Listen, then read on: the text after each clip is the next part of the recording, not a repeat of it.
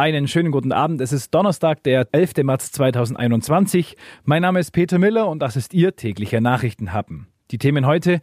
Gibt es bald vier Corona-Impfstoffe für Europa? DSDS ausführt Dieter Bohlen und eine Rentnerin hatte gerade noch mal Glück. Der Nachrichtenhappen mit Peter Miller.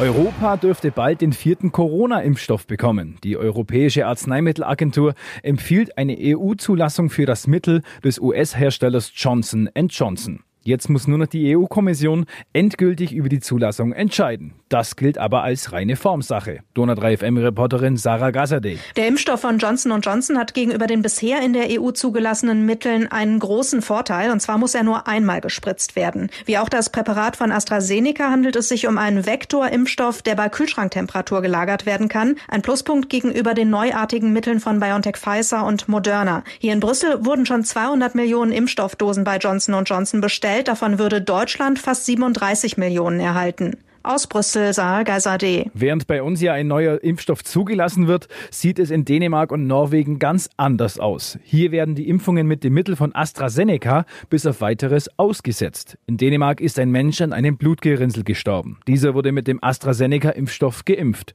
Ob es einen Zusammenhang gibt, ist noch unklar. Norwegen will das jetzt abwarten. Der Nachrichtenhappen. Top News aus Deutschland. TV-Hammer bei RTL. Nach fast 20 Jahren steigt Pop-Titan Dieter Bohlen bei Deutschland sucht den Superstar aus. DSDS soll ab 2022 eine komplett neue Jury bekommen. Auch beim Supertalent wird Bohlen nicht mehr dabei sein. Warum ist nicht bekannt. Auch nicht von wessen Seite das Ganze ausging.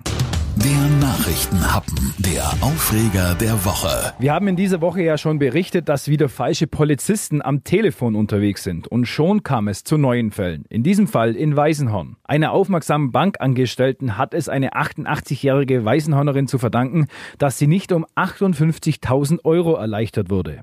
Ein falscher Polizist hatte bei der Seniorin angerufen und von einem Unfall erzählt, in dem ihr Sohn und ihre Schwiegertochter verwickelt seien. Die beiden bräuchten das Geld zur Schadensregulierung. Die Frau glaubte das und wollte das Geld von der Bank holen. Die Bankmitarbeiterin roch den Braten und rief die richtige Polizei. Da hat die Dame noch mal Glück gehabt. Das war's dann auch mit ihrem täglichen Nachrichtenhappen. Wir hören uns morgen am Freitag wieder und damit noch einen schönen Abend.